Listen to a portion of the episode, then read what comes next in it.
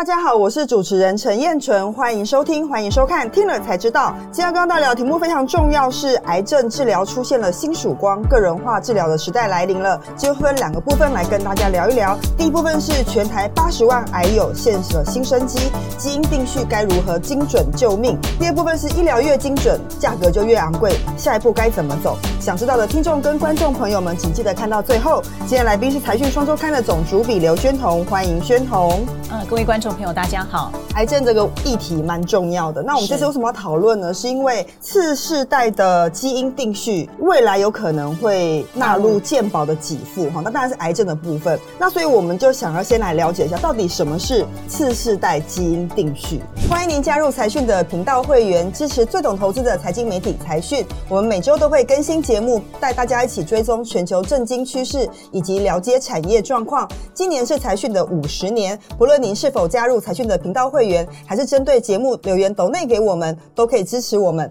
继续为大家带来精彩的内容哦。呃，我想我们用很简单的方式，我们不要讲那些理论，就像人的基因可能有两二点五万到二点五六万个，那可是我们不知道它长什么样。你把它想成你的人体的基因是一个拼图，二点五万片，可是二点五万片里面有很多的小细节，其实应该是三十亿片，三十亿片的这个怎么样的把它弄成一个拼图？二零一三年有了第一次的这个出来之后呢，这就叫做基因定序，把它拼图拼出来了。那以前的呃基因定序传统的它的方式呢，它只能一次找出一个一小块的基因的这个拼图。那现在的次世代就新的一新的一代，大概就是要第二代吧。第二代的基因定序，它可以一次看很大量，所以以前呢，可能一次检查一个癌基因是不是有突变，那现在可以一次检查四百到五百个，就是新的基因定序次世代的技术可以做到这样子，所以它可以让你更快了解你的基因的排列组合跟拼图的样貌就对了，对，可以看得更多，对，基本上就这个意思。了解。那为什么我们这个时候要讨论？是因为健保署计划在今年将部分癌症的次世代基因定序纳入健保给付。对，意思是说。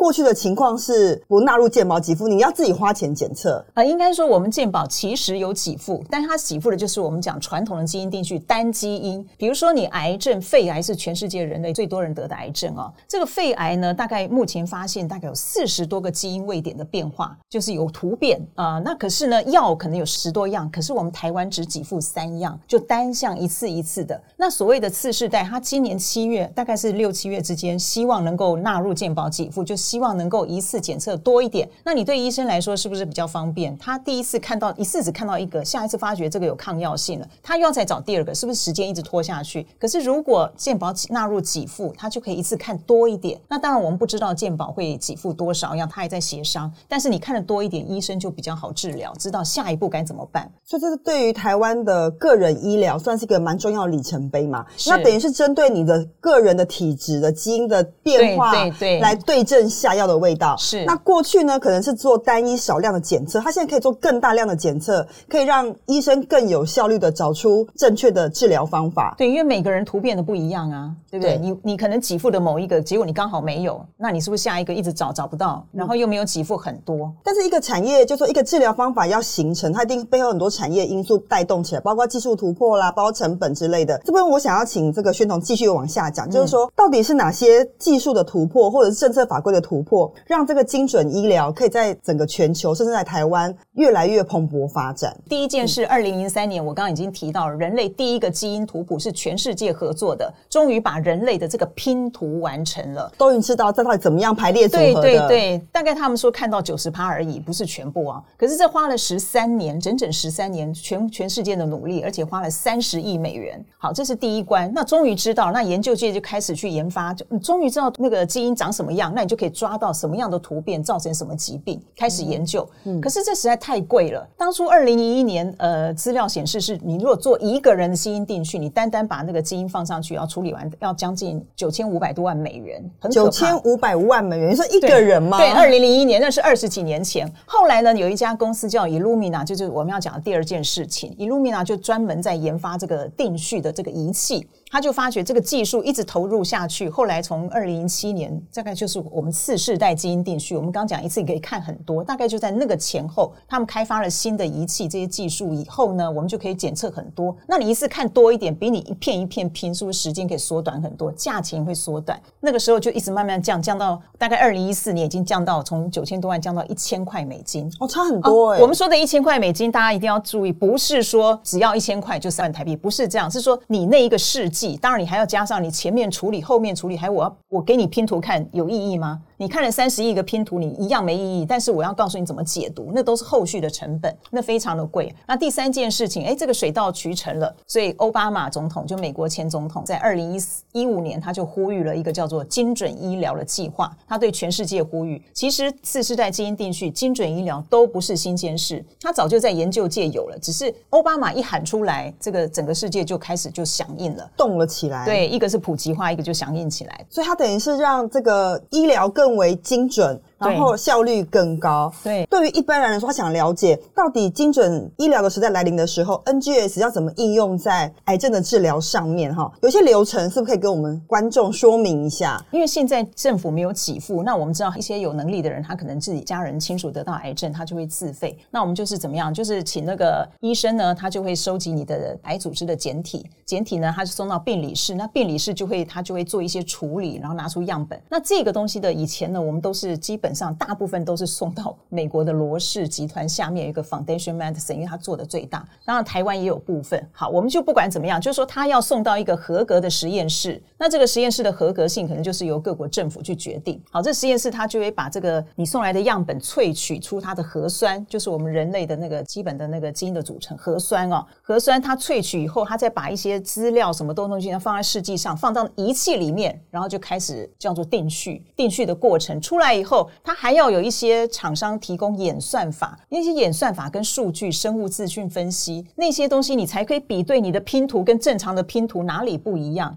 我们才知道说，哎，你那个突变点在哪里，或者哪些生物标记，他才知道怎么对症下药。所以这一段的过程都在一些厂商，或者是当然以后医医院也许有实验室，就在合格的实验室做出来。所以到最后，它会产生一份报告，建议说，哎，这个报告你有哪些基因突变了？那可能现在市面上有哪些药，我可以建议你推荐你。那有些没有药。他就会给医生，那医生看到报告以后再看看，说我应该怎么做。也许这个人他的基因突变没有任何的药物可以治，可能还是要循化疗、放疗，就是说帮助医生做一个更精准的计划，不要绕太多冤枉路。所以这个东西是台湾已经开始做了，其实都有做，只是以前是自费，就现在可能七月以后，如果国家健保给付的话，我们就可以更多人享有这样的。但事实上，日本、韩国早就已经领先我们四五年，就在给付这些癌症的基因定序。所以我们是台湾是急起直追啦，现在对要赶快赶上去，对对。但我也很好奇，说透过这种治疗方式，因为您刚刚已经有讲了嘛，嗯，过去其实本来就有部分给付癌症的这个基因定序这样的事情，就成效上来说，可以跟大家说明一下，说为什么这件事情对癌症治疗这么重要？因为现在没有，我们台湾并没有这样的给付，都是自费嘛，所以它没有一个正确数字，国际间也没有没有说一定有这样算。可是呢，我们可以从这个二十年来看好了，我们用肺癌来说，肺癌是全世界包括台。台湾也是呃死亡最多的癌症人数。我们大家都在讲五年的存活率，就你离癌之后，你五年可以存活多少？二十年前我们的肺癌大概是十二点六趴，那现在呢大概是四十趴，从十二多十二趴到四十趴，这中间很大一个东西就是第一个是我们健诊意识提高了，现在大家会去健检嘛。第二个是你记不记得二零二二年的七月一号开始有第一剂量的断层扫描，给付纳入给付，那也是政府一个德政，所以很多人就很早期发现发现。癌症，所以它的整个存活率拉高。但是呢，这几年也有很多是因为标靶药物。标靶药物其实就针对我们这个基因定序这些，去找出你的特殊的那个变异的地方。那所以这几年的话，其实全世界，因为我们很多人还是用自费的，那那些标靶药物上来，次世代基因定序普及后，也有帮助这个癌症五年存活率拉高。就代表说，其实及早发现、及早治疗，这是真的有效的找到准确的点。没错，没错。好，第二部分我们想要进入另外。一个令人我觉得有点沉重，但是我觉得必须正视的问题，就是说，当医疗越来越精准化之后，基本上它会越来越昂贵。那到底我们应该怎么样思考精准医疗或者是个人化医疗这件事情呢？这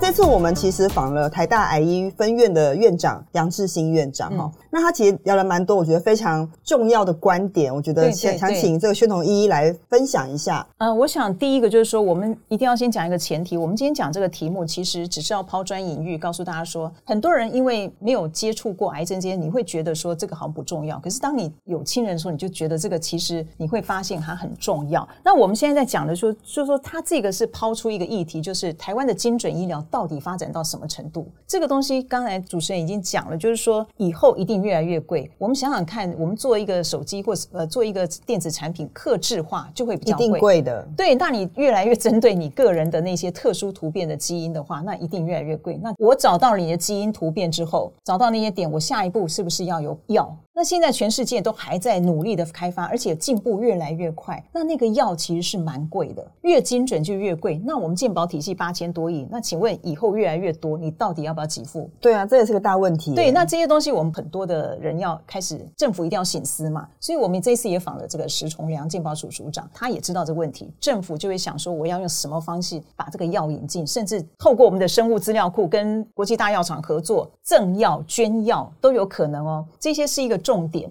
那还有就是我们自己的这个医生端也要开始认识。其实杨志新讲了一个重点，就是说不要再固守在自己好像什么都会。越来的科技越来越进步，就像他，他是做内科，然后就肿瘤内科，肿瘤内科在做肺癌。你叫他去讲其他癌症，他也承认他只能讲一个大概，他没有办法专精，因为药越来越多，医材也越来越多。现在手术啊、放疗那些全部都在进步，所以每一个医生的那个专科化会越来越专，要跨领域了。对，所以医生也要非。常的跨领域，这是一个部分。那再就是社会大众，刚才我们讲了呃健保这个部分，其实他提到一个点，就我觉得真的大家可以醒思，就是你要投资你的健康。比如说，假设今天健保费要涨，大家会觉得有钱人不 care 啊，涨不涨我都不不介意，因为他资源多啊。对啊，你涨一点对我来说没什么。那通常自认为没钱人就觉得我就是不要涨健保，我为什么要涨健保？可是问题是你有没有想过，哪一天越来越贵的时候，那些有钱人富豪他可能可以用自费，他无所谓。可是我们自认为没钱的人，我们可能就没有办法，因为我们资源相对有限啦。对，所以倒不是说我们今天要讨论说健保要不要涨价议题，而是他认为说，如果再碰到这样下次健保涨价的议题，这些自认为没钱的民众呢，大家也要想一想，你要不要支持这样？因为我们的医疗支出大概占 GDP 的六点二趴，那健保支出八千四百亿，大概占三点六趴。其实这大部分表示说，这么大的庞大经济体，我们只花这么少钱，而且我们是自己有付健保费哦，然后很多医疗费也是自费。的，所以其实税收在这里还是不够多，所以这个问题就是说，以后大家都要放在心上，放在心里面讲说，因为其实环境已经不太一样。如果你光就健保费的锱铢必较，你忘了大环境的改变，跟医疗方向的这个精进的时候，你可能就会顾此失彼，而缺乏全盘的考量了。我最后再补充一个小小，我觉得还是很重要，就是其实石崇良跟杨志新都有谈到这一点，就是说，我们如果今天没有次世代基因定序，我们就不会想说去纳入健保的药。你今天有了基因定序，大家就会发现，哎，我为什么没药？那药就要赶快引进。对，假设我们的药没有进来，我今天临床试验是做什么？就是比较我跟现有的疗法有没有比它更好，对不对？那你想一个情况哦，我们台湾如果一直没有引进新的药进来，我们的病人都是用比较上一代的药，那请问他药厂要做临床试验，他找不到可以对应的那群病人，他挑不到病人，他就慢慢不来台湾，他就会到别的地方找病人。所以这也是我们这一次为什么石崇良署长也是跟我们一直讲说，他次世代基因定序开放，让大家更多癌药会进来，然后更多资助，大家注意到这件事，国际上的临床才会进来，我们的医生才可以一直 improve 上去，才可以变成国际医疗中心，不然永远用两千三百万人，我们支撑不了这个医疗技术的进步，跟支撑不了我们现在的这整个台湾的这个医疗的环境。没错，因为其实过去台湾医疗其实是非常前进的哈，是，但碍于我们的市场有限的关系，那现在因为国际的全球技术进步越来越快，越来越多，所以如何把饼做大，要跟得上时代这件事情，我觉得真的蛮重要。那其实这次的财讯七零三期，我们几乎访遍了产官学界，共同来讨论这个议题。我觉得这个议题对于不论你的身边有没有癌友，但对于你的个人化医疗，我觉得是一定要花时间跟心力，好好来关注这件事情。是，其实这次我另外一个东西蛮蛮想要请教宣统，因为其实这次我们访了中研院，因为其实刚刚谈到这件事情，就是说是资料库其实非常重要。对对，资料库的建立，台湾做了什么事情？中研院扮演什么样的角色？呃，我想。资料库非常重要，是因为尤其是台湾人特有的基因，我们特有的基因，就像刚刚讲不抽烟的那些女性为什么会得肺癌？对啊，这些基因的东西我们要把它找出来。另外一方面也是，我们要建立这样的一个系统，我们才能够我们的研发界也可以一直往上，我们的医疗界可以这样子，这是一个反馈嘛，就是不断的循环。以中研院来说，就做了二零一二年就做了台湾人体生物资料库，那大概收了二十万个人，他是最健康人，可是他这个东西可以再回溯，就比如两三年后，这二十万个人可能有部分呢，我就请回来第二次追踪，就发现哎，可能里面有六百个人得了癌症了，那他是不是他的资料就可以从健康人到不健康到生病，就很完整，他就可以一直这个资料库就一直延续下去。那将来他再怎么样一直回来的时候，哎，这个医生也可以学术界或医界可以从里面去找资料。当然我们都是匿名，他都去匿名的，用这些资料来做一些学术研究，发现说台湾有什么特别好，这是一个。那中研院还有一个比较知名叫台湾精准医疗计划，那它是跟所有的医院合作，所以它是五十万个人计划，是跟医院，就是所有的人基本上就是生病的人，好，就是这些资料库。再一个比较有名的是一个陈玉如特聘研究员。他做的一个癌症登月计划，他就是跟我们刚刚讲的美国的那一对美国的做接轨。对，那他就针对台湾特有的第一个是肺癌，他就是针对肺癌去做。其实台湾的这个不抽烟女性为什么得癌症的这个基因已经被他们找到了，就是透过这样的计划，东西方合作去找，我才知道原来东西方的离癌的原因，即使是肺癌原因都不太一样。因为基因不一样，所以原因就不一样。对对，都有可能。了解，所以治疗方法也会变得不太一样。所以资料库其实很重要。那石崇良书长也讲说，卫福部也做了一个叫做国家人体生物资料库整合的这个平台，他也是希望整合所有人医院，大家后来都进来以后，这个有一定的格式，因为大家各个医院都有自己的生物资料库，可是格式不一样。嗯，他把它整合起来以后，他说。这个整合之后，其实台湾那时候还没有发现罗氏。我们刚刚讲不是罗氏集团下面做的那个检测，检测是最最前面的嘛？所以罗氏他们就发现跟他合作，曾经他捐赠了两千个次世代基因定序，还有捐赠后面的标靶药。他就是希望说，我从这里我捐给你，你的病人多用，然后我们台湾医疗环境好，你们医术好，你用了以后，我有更多临床进来，我可以从这个真实的世界去看到它这个到底要用进去的样貌怎么样。所以它是一个良性循环的，一个生态系，对不对？对对对。所以我觉得任何一个医疗的行为，它可能背后牵涉到产官学，还有就是接下来我们想讲，就到底台湾有没有什么角色扮演的空间呢？就是说大家很想知道，说台湾生技产业也是积极在想发展，尤其是台湾医疗这么强。我想在定序，我们刚讲定序仪器的部分，刚刚不是讲说英美纳、Illumina 哈这些，还有 Summer Fisher 等等。台湾现在呢，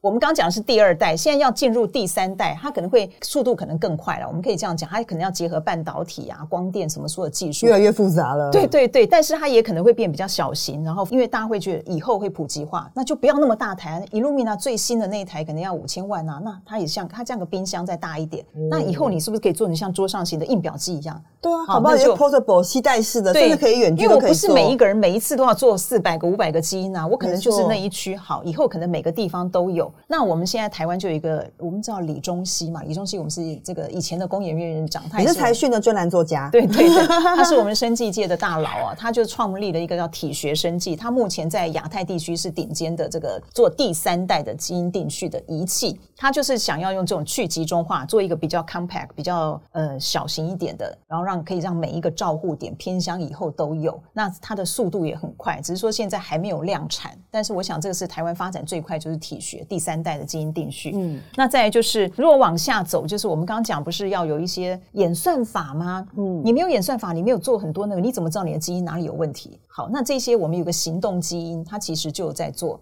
他就是一直想追上那个罗氏那个 Foundation Medicine 罗氏集团那种的步伐，他就往上游。当他没有做到仪器，可是他至少把这些你要这个自己的资料库去问医生哪里有问题，那这个演算法这些生物标记他做的还不错。就是以台湾来说，那再下来就很多的是做检测服务，服务厂商基本上就是买人家的试剂，买人家的定序仪，买人家的那些演算的方法，然后我来帮你做服务，就是第一线的，你医生就是送过来，他们实验室要微服部的这个核准哦，他必须是一个合格的实验。然后在这边做，最后产出报告给医院，就大概就是这个服务。服务的厂商什么金万林啊、基米啊，或者汇智啊、力宝啊，什么这些，其实台湾比较多在这里。那每一个家公司也都有它的强项。对，我觉得从从这个这次呃健保署要开放部分癌症的次世代基因定序检测这件事情来看的话，这只是第一步了。我觉得，对对，对于未来来说，如果技术成熟或者是成本越来越低、越普遍的话，以后我们任何的病症有需要的话。话，都可以做嘛，对不对？对，它理想上是一些慢性病啊、代谢疾病什么，或者甚至前面的预防，对，后面都可以事先准备。对所以这个医疗真的很重要。虽然这个题目真的蛮难的，但是诚心的建议所有读者跟观众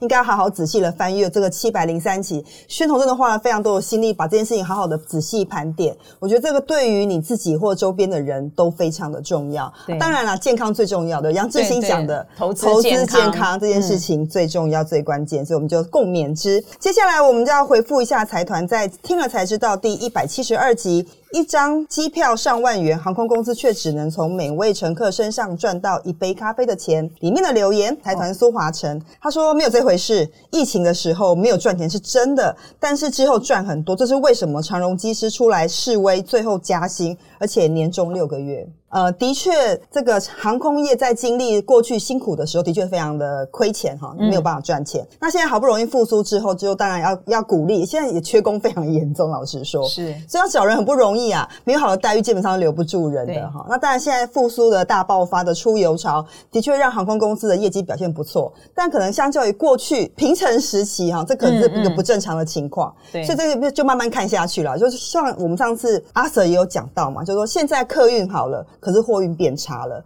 所以此消彼长之后，到底航空公司的获利表现会怎么样？我觉得再要花点时间再做观察。第二个部分是不是请宣彤念一下？呃，有一个杨博尧，这个我们的财团的粉丝，他说：“这是不是暗示一股股价赚一杯咖啡的钱？因为以前航空股好像都蛮低价，对不对？？” 是是是但好像也没有这么低吧？当然我们不是这样暗示的，对，我们不是 这样暗示，对对对，但我觉得这个网友的联想蛮有趣的，蛮有趣的。是是是那总之，航空业的发展我们会持续为大家关注。那这个也是财讯呃长期以来对于产业追踪的这个本分啦。哈，那我们会继续帮大家观察跟这个追踪下去。这个感谢大家收听今天的节目，也感谢宣彤的分享。如果你喜欢财讯的内容，并愿意支持我们，欢迎加入财讯的频道会员，并成为财团的一份子。听了才知道，我们下次再见，拜拜